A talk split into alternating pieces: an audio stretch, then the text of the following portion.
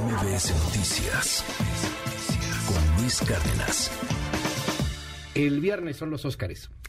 Y hoy, ah, el, ¿cuál viernes? El domingo son los Óscares. El, yo el viernes son los Óscares. El viernes es mañana y empieza el fin de semana. Así ya es. ven dónde estoy pensando. Y hoy está aquí con nosotros Susana Moscatel. Querida Susana, ¿cómo estás? Bien, Luis, gracias. La verdad es que sí, ya siento que son el viernes porque ya están encima, pero, Sí, pero bueno, tenemos, pues- todavía tienen unos tres días para poder ponerse al tanto de todas las películas. Que además me dices varias están en streaming. Pues casi todas, prácticamente todas. Y si no, eh, muchas de las mejores están en pantalla grande ahorita mismo. Oye, a ver, yo voy a empezar aquí a Tú, quejarme. tú, tú quéjate, pregunta, hagamos esto. Me voy a poner chauvinista, patriotero. Ok. ¿Por qué no está Guillermo del Toro como mejor película o algo más allá de mejor película Eso no animada? es chauvinista ni patriotero, eso es una gran pregunta. Es una O pregunta sea- que toda la comunidad cinematográfica que sabe Sí. de, de- de lo que es bueno, mi respuesta vendría siendo por estúpidos, pero básicamente porque si hay un prejuicio muy fuerte contra géneros que no son el drama eh, para mejor película, olvídate que piensen que la animación pueda ser algo así. Obviamente esta animación de Guillermo del Toro va mucho más allá. No sé si a ti te es pasó. drama. Claro que es drama, pero también es musical, entonces se les, ¿sabes? No, se les botan los...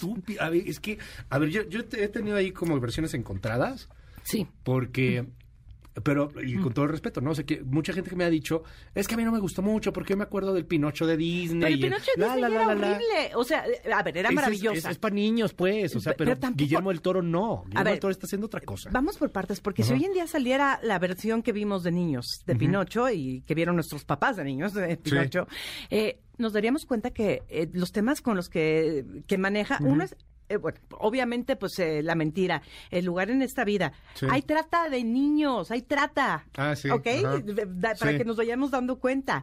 Hay secuestro. Ah, eh, eh, o sea, es, es una Sí. película, verdad, digo, mucha gente dice que tiene que ver con, con Jonás y la ballena. de- todo eso es cierto. En la, el- en la literatura original de Carlo Collodi, pues eh, todo esto lo escribió porque pues, era como su hijo que se Claro. llamaba Carlo.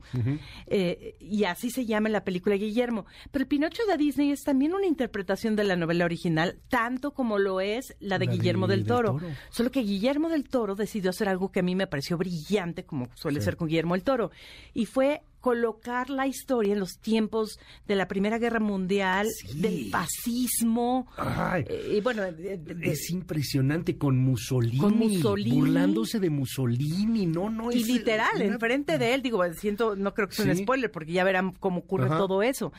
Y, y yo creo que también una de las cosas valiosísimas que hace Guillermo el Toro, porque sí, la gente decía, yo me acuerdo de la de Disney y era muy bonita. Pues sí, sí era muy bonita, pero era siniestra también. Sin embargo, ahí los valores que promovían eran, no le mientas a los adultos, obedece, sea un buen niño. Todos estos factores que restringen el comportamiento de la infancia. Y en este Pinocho, los valores son el amor, el qué significa estar vivo. Eh, el- ¿El qué significa estar vivo? La inmortalidad. La inmortalidad. Incluso está planteado ahí de o una el manera que da... Sacrificio para verdaderamente poder amar a cambio de algunas otras cosas. No quiero contarles todo para quien no la haya visto.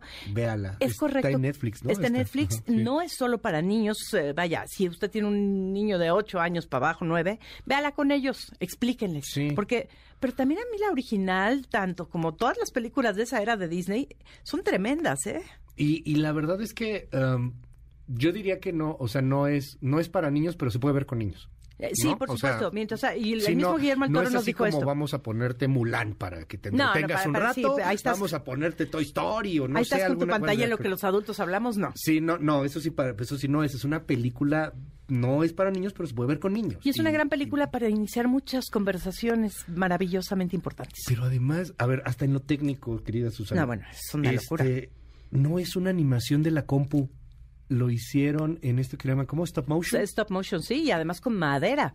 Vi el, el detrás de cámaras ahí, unas cosas que hacía Guillermo del Toro, cómo mostraba los monitos, la, Sí. la- la madera, todo lo que había pasado. De hecho, lo, lo invitan a un este late night show, Ah, ¿no? Y con dice, Jimmy sí, Kimmel fue, ¿verdad? que- ¿O sí, con, con Kimmel, sí. Con Kimmel. Y dice, este, que es que mira, esto vale casi lo que un coche, ¿no? Esta Y, piececita. y empieza a moverle las manitas y, y el otro así, de, así lo hiciste, dedos, sí, así lo sí. hice. Porque, porque sí son títeres hechos, por cierto, con madera mexicana, en un estudio de animación principalmente mexicano que se hizo en tres países y, y lograron crear algo completa y absolutamente nuevo. La expresión de los muñecos, ahí- tú ahí lo viste. Tú ahí viste cómo ponía Gepetto contento, Sí. Triste. Sí, es, Y es impresionante. es un Ah, trabajo de arte manual brutal, y- pero la y historia es merecía algo más que solamente una nominación a mejor película animada. absolutamente, o sea, no, no, eso no tiene nada que ver con el patrioterismo habitual del Oscar de vámonos al ángel, ¿no? No, tiene que ver con que verdaderamente es una obra de arte Ya. y sí hay prejuicios. Oye, a ver, este, la otra película. eh, ahorita, ahorita estoy así yo pecando por las que he visto, porque Tú, tú algunas no he visto. pues tenemos tiempo. Todo, sí, ahora tenemos mucho tiempo, ahora sí ya tenemos tiempo de aquí al domingo. A ver, todo a la vez en todas partes. ¿Tú ¿Ya la la viste? viste? Sí, yo ya vi A mí sí me gustó mucho. A mí me encantó. Sí. Me pareció algo... Sí está muy marihuana, perdón, pero sí. No, no, de hecho, sí. Sí. No, iba a ser una recomendación que no debo hacer en el- al aire. No, no coma ese pastelito que le va a recomendar Susana Moscatel. No, No, lo se lo coma, por lo menos lo no la haga. primera vez que la vea, nunca lo haga. sino- menos que quiera. A menos que quiera y sea adulto y sea- esté en un lugar donde es legal. Ah, sí, claro. Ah, sí, sí, sí, sobre todo esa Todo última eso. parte es muy importante. que sea legal. Pero, que- pero, pero, no lo necesitas.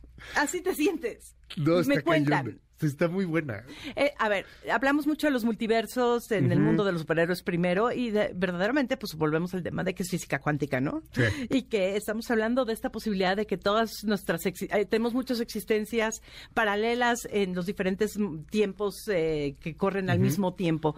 Todo esto es una teoría que ya conocíamos. Lo vimos, por ejemplo, y es extraordinariamente bien hecho con eh, la serie de Loki de los Avengers. Ajá. Y obviamente lo tenemos en la literatura y en la ciencia ficción desde hace de- Claro. Y a, a mí me encantó que esta no, no es de superhéroes. y, eh, es que eso es lo o sea, no maravilloso. es la historia. los superhéroes. Es la historia de Evelyn, una mujer cualquiera, eh, una mujer que vino de China, bueno, que fue de China a Estados Unidos, pone su lavandería, tiene su familia, está total y absolutamente aburrida, desesperada de la vida, y de repente logra conectar con el hecho de que ella está en todas partes al mismo tiempo, viviendo vidas distintas, y después de que va pues, a una cita la- al equivalente a la Secretaría de Hacienda, donde eh, la recibe Jamie Lee. Curtis, se va al SAT, y Sí. en el SAT está Jamie Lee Curtis. ¿Qué, que qué- qué no quisiera uno en el SAT que perderte en otros universos? Es en donde menos quieres Sí, estar. pero, pero, pero, por favor, nunca hagan en el SAT lo que hace el personaje de Evelyn. No, pues no. No, no, no, es pa- no, ahí ya acaba su vida. Oye, esta está súper nominada, ¿no? Es la más nominada, A 11 ver, está nominaciones, si no me equivoco. Híjole, mejor película. Esta mejor película, mejor actriz, actor de reparto. Mejor actriz. Actriz, Que por- además era desconocida. Bueno, Bu- no era relativamente. desconocida, pero, no súper famosa. Eh, digamos que Michelle Yeoh, que tiene, me parece que 61 años, eh, es alguien que lleva años y años y años haciendo películas en, en Hollywood, eh, pero claramente pues siendo alguien de origen Sí. chino, de, de, de Sí, Malasia asiático, originalmente, sí, sí. pero de origen chino, es una mujer que pues le daban solo esos papeles. Pero como nos quejamos luego los mexicanos claro. que solo nos dan o de narcos o de tal, claro. Pues a los chinos solo les daban de Kung Fu, ¿no? Sí, exacto, sí, este, oí de la señora china que atiende algo, ¿no? O Lo sea, cual, la verdad. por cierto, ella es una extraordinaria eh, eh, No, no. maestra de artes marciales. Que lo ves en la película y lo hemos visto en muchas otras de sus películas. Sí, es que no puedes decir que es la actriz revelación. Para mucha gente sí, y eso se vale. Pero, ajá, pero ya, ya estaba ahí, más bien es, ahora sí ya la viste. ¿no? Y eso juega a su favor de una manera brutal, porque sí, nunca la habíamos visto en un personaje de este tipo, porque este Claro. personaje es completamente original, como lo es toda la película. Oye, a ver, vamos con otra. Este, Elvis, creo que también está, ¿no? Ahí súper Elvis está nominada. muy nominada y a mí lo que me, me- me gustó mucho, la gocé mucho, me parece una a buena, un buen biopic. Eh, estábamos discutiendo el otro día entre compañeros eh, que nos dedicamos al cine que, que si es una imitación o que si es una interpretación. A mí me parece una interpretación y me pareció bastante buena. Sí. Pero a mí lo que me- preocupa de Elvis es que le pueda quitar el premio de mejor actor a Brendan Fraser. Ahorita hablamos de eso. Ahorita hablamos Ok, de pero eso. Elvis de Baz Luhrmann, eh, que, que, bueno, que les digo, hizo Moulin Rouge, bueno, Sí. vaya, Elvis Sí, sí, es una, es un regalito para los sentidos. Creo que es una muy buena película. Ya sabemos que los biopics están de moda y me da gusto porque muchas personas muy jóvenes por fin dijeron, ah, Exacto. eso era, ¿no? Sí, no, y, te- y que regresas a, eh, hoy, hoy que estamos inmersos en el Black Lives Matter y todo este asunto, regresas a esa época que, que muchas generaciones pues no vivieron, no, no les ha tocado, eh, esa, ese apartheid que le, que, que le toca a un Elvis que no podía cantar como negro, ¿no? Y- y qué bueno. Y, y en donde los negros estaban ahí limitados y en donde tenías que irte a un bar. Y que a este, ellos los que ahí invitaron, toda esa bellísimo. generación, empezando Eso me suena claramente. muy bello. Sí, por supuesto, Chuck Berry, o sea, todos Sí. estos grandes, grandes, grandes, el mismo Elvis y pues todos, los- Jerry Lee Lewis, toda esa generación se iban a verlos maestros. escondidas y eran los maestros y ellos lo sabían y lo reconocían. Y que esa música al final creo que termina gracias a Elvis por ser muy aceptada. Sí, después entre los eh, blancos, sí. porque era la música nomás de los negros. Y verdaderamente Eh, pues, se volvió tema, rock and roll, ¿no? Me encantó cómo lo tocó la, la película. Pero coincido contigo, se me hace que puede ser que le gane. Hay peligro, hay peligro. con la otra película. A ver, cuéntanos.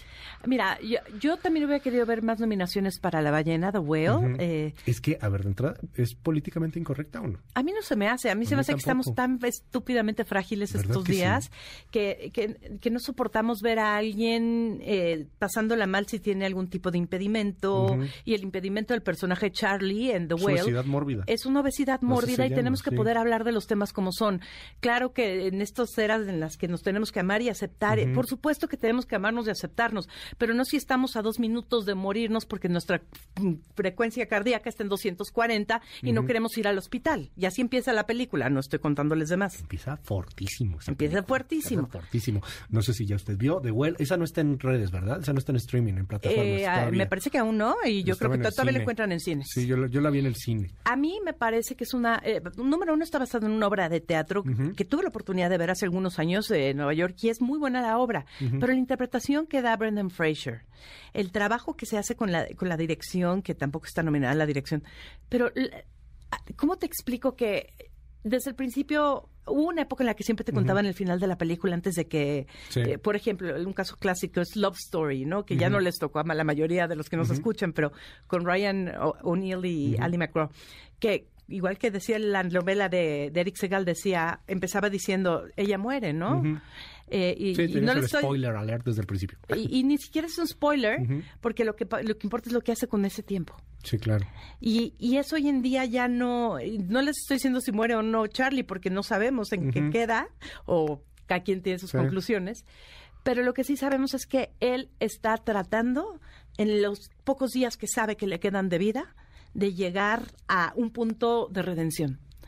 Y a mí en lo personal, que, que, que he estado muy ¿Qué cerca de, ese tipo de, de Sí, situaciones, sí, tal vez no, ale- pero sé. sí, a mí me, me sanó. Me ¿En sanó, me sanó porque me confrontó a cosas que no quería ver y que pude ver y dije, detrás de todo esta, de este dolor hay, Hay hay, un, hay una belleza de, de la humanidad Sí, hay un porqué. de la que nos podemos aferrar y que es lo que queda a final de cuentas. No es fácil esa actuación. O sea, ninguna No, es fácil, no. pero. A ver, mi bariatra, mi bariatra, y perdóname, Ari, pero mi bariatra odió la película y ayer estaba ¿Ah, sí? discutiendo. Así que- A ver, la, la actuación de Brendan Fraser es. es- Ah, lo amo a ver, a mí me, a mí me parece. eh, muy dura. O sea, el, el tipo de repente te, te toca el corazón de, de, de muchas formas. Y muchos no, no ven más allá de que, pues sí, el personaje es ultra mega obeso, ¿no? Y entonces por eso es como una este, oda a la gordofobia. Sí, también existe la gordofobia. Este. Pero ¿por qué le enojó a tu variata, por ejemplo? No, O sea, no, porque bueno, ahí mi discusión. porque se la vive combatiendo eso y que alguien no quiere ir al hospital lo pone mal, ¿no? Cuando ya está en ese tema. Bueno, pero eso, ya o sea, es, el tema no, médico, ese ya es el tema médico. no, no, no, le- eh, vaya, yo creo que yo creo que el problema para mucha gente es precisamente que se va a tal extremo, porque Ujú. sí hay extremos en esta vida. No es lo mismo decir me gusta o no me gusta, que la gente esté en las revistas o no, lo cual es estupidísimo que te guste o no te guste, porque pues es ese es problema de quien está ahí y claro que, que todos nos tenemos que amar como somos y tenemos que respetar al prójimo, pero sí es obvio que al personaje de Charlie no lo respeta su hija, pero no es solamente por lo que la niña, que es un diablito perverso del mal, o no, Sí. o no, ya veremos, eh, eh, está Es viendo. una canija, Eh, es un- por sí. decirlo de una manera Sí, donde podemos decirlo. Así es. Eh, pero pues también le está recriminando todo lo que Ah. hizo mal como padre. No, pues es que el otro no era tampoco No, no, la no. Madre y, Teresa. Y, se- y parece que es la cosa más dulce del mundo cuando lo ves. Y- pero a la vez es muy choqueante, sí. Vamos a, a ver cómo le va esta de, de Whale. Eh, Pues a él específicamente, sí. Sí, porque él, él está, está nominado también como mejor película, no, No. ¿verdad? Solamente él. Y mejor maquillaje, lo cual se entiende porque Sí, pues obviamente sí. también ahí tenemos que ver el proceso que vivió Brendan Fraser eh, y cómo eso pega con la academia, que jamás pesó, me parece que son 260 kilos lo que tiene Ajá. el personaje, algo así. Sí. pero jamás llegó a eso, pero sí Pero perdió subió. control de su físico y, la, y Hollywood y el mundo lo hizo de lado y cayó en una terrible depresión, sufrió, también es alguien que sobrevivió intento Es de el abuso sexual, sí, Él entonces, es el personaje para esa obra. pero además ¿cómo es no? un gran actor, lo ha sido desde muy joven. A ver cómo le va. Ahora, en el marco de lo políticamente incorrecto, ya, pues, ya, total. Ay, me encanta, sí. Sí, ya, yo soy políticamente Sí. Ok, sí, a ver, perdón. A mí no me gustó Black Panther. A mí no me gustó Black Panther, no me crucifique, no me digan No eres cosas. racista, solo no te gustó una película. No me gustó Black Panther. Tenoch Huerta creo que es el que mejor actúa en esa película. y-. Y, no es que actúe tampoco súper maravillosamente Bueno, bien Es para una mí. película de Marvel, claramente A tiene... mí no me gustó. Sí. Perdón. Eh, y, y esta en, part- en particular, Wakanda Forever, ¿no? No- Ni no- la uno ni la dos. Mira, a mí me gustan. Me parece que de, de lo que hace Marvel es de lo mejor. Porque, ¿Wakanda? Sí, bueno, primero va Black Panther y sí, eh, Wakanda estuvo ok, ok. Pero tiene t- t- 80 mil nominaciones. Ah, no, cinco. Sí, y son bastantes, pero digo, considerando el nivel de competencia que hay este año, eh, Pues sí. eh, pero si hablamos de políticamente correcto o incorrecto, No, pues, pues eh, sí. bueno, porque no nos nominaron eh.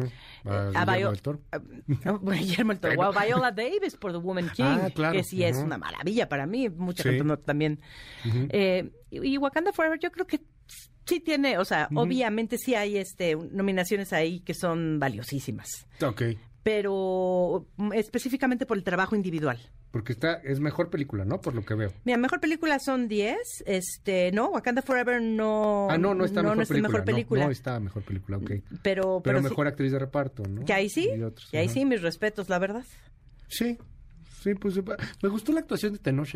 Sí, Tenoch Eso está sí muy creo bien. que estuvo muy bien, pero no, lo- no tiene ninguna, ¿o sí? No, no tiene, no tiene, porque además imagínate, con un reparto de ese tamaño, el mismo estudio tiene que decidir, cuando ponen a dos personas que van por el mismo Sí. premio en una misma ceremonia, pues se divide, se divide y generalmente eso hace que la gente no gane. Porque pues si la gente le gustó la película, pues no votan por ello, ¿no? Claro. Pero sí, Angela Bassett, que es maestra, diosa, es maravillosa.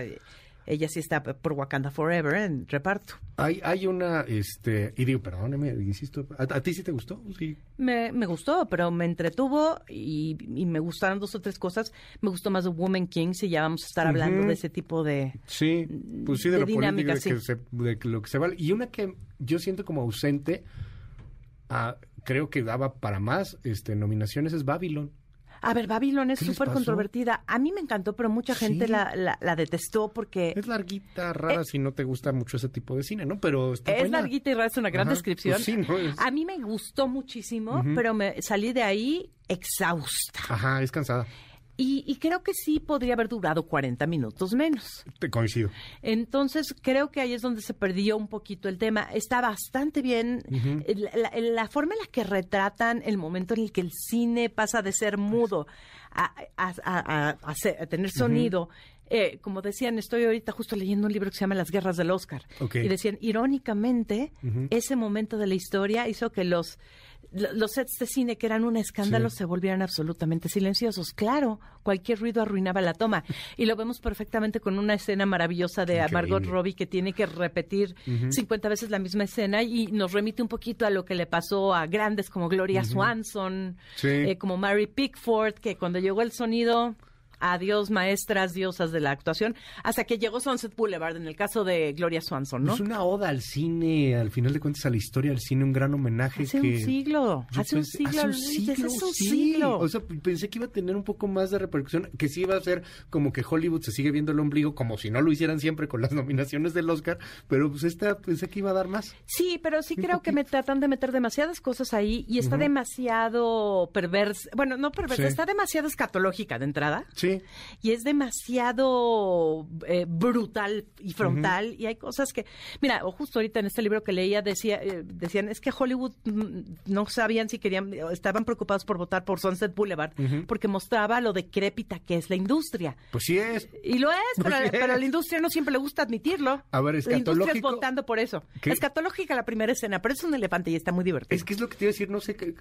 Está divertido, o sea, un imagínese usted sin darle spoilers, aparece un mega elefante.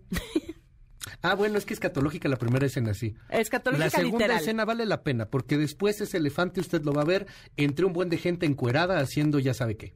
Pero no se preocupen, ningún elefante fue dañado haciendo Babylon. No les gustó. no sé, ya qué opinó el elefante. Digo, no sé, pero el elefante se veía divertido ahí. Sí. Si no ha visto, véala. Esa, esa todavía no está en plataformas, creo, ¿no? La puedes rentar. Eh, Sí, la puedes rentar. La puedes rentar sí, en- sí, en es que Apple las- TV, como la las tres etapas, ¿no? Y también en, en Google, o sea, sí. Pues en la Eh, nueva es, plataforma es el rentar. equivalente a lo que era el DVD antes, ¿no?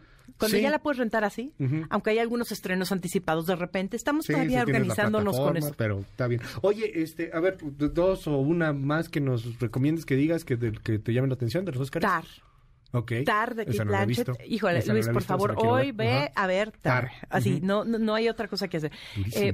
Es, es extraordinaria y nos confronta con cosas súper difíciles de aceptar. A las mujeres, por ejemplo, el personaje de Kate Blanchett es una gloriosa directora de orquesta, compositora, te la presentan como un personaje inalcanzable. Se avienta unos choros maravillosos al principio acerca de la conversación con la música. Eh, y, y solamente le falta para tener el- así su trayectoria eh, grabar y hacer en vivo la quinta sinfónica de Mahler. Ya hizo todo lo demás y es lo que le falta. Y en ese momento, esta mujer que se identifica, por ejemplo, como el papá de su hija sí, sí. adoptivo, está en pareja con una maravillosa, me parece que es chelista de. Sharon, su esposa, en la orquesta. Y de rep- pero pues es una mujer extraordinariamente poderosa que no sé si se identifica como hombre o no. Sé que en la película se identifica como el papá de y de repente empiezan a pasar cosas como las que pasan hoy en día en Hollywood y en el mundo y en Ok. el, y el mundo de la ópera y de las orquestas. Y, y- y- te das cuenta que aunque la película no te está dando todas las, toda la información, empiezas a decir, ah, caray, ¿es cuestión mal, del- no de, los hombres o es cuestión del poder? Exacto. Mira, Pero lo que pasa con la música ahí es, eh, eh, es glorioso. Voy a, eh, me la- hoy, hoy voy a ver Tar. Y, y- y ahí la actuación de Kate Blanchett es... Oye, y la otra, bueno, rápido, ya, ya, Sí. ya casi nos va, este, sin novedad en el frente, nos dicen aquí también mucho. Es extraordinaria, Sí. extraordinaria y hace la algo Primera Guerra Mundial. Primera Guerra Mundial, Las Trincheras, es una película alemana Sí. y está nominada para casi, es la segunda más nominada, con toda la razón del mundo. Eh, y- sí, es una película que te regresa, es casi, casi com- como lo analógico, ¿no? Así de la guerra cuando, literal, era un frente. Ahorita. Sí, A lo que estamos viendo con la invasión de Rusia y Ucrania y este tema, o sea, si bien no está tan... eh, eh, o sea, es que está muy vigente en muchos aspectos también. O sea, como que llegan estas películas de guerra en un momento en el que se, es se redita cuando esta, te recuerdan que, de la guerra. que se trata de humanos, no de máquinas, no de bombas, nada Sí, más, o sea, ¿sabes? Y, y es extraordinariamente eh, eh, frontal y cruda y bella. Luego seguimos platicando de más películas. Sí. Nuestra- Oye, oye, ahora sí tu mom- Te seguimos en tus redes, Susana Moscatel. Gracias, gracias Luis. La verdad es que sí, están, buenis- están buenísimos estos Sí, premios Oscar. véanlas. Muchas gracias. Gracias a Gracias, ti. Susana. MBS Noticias con Luis Cárdenas.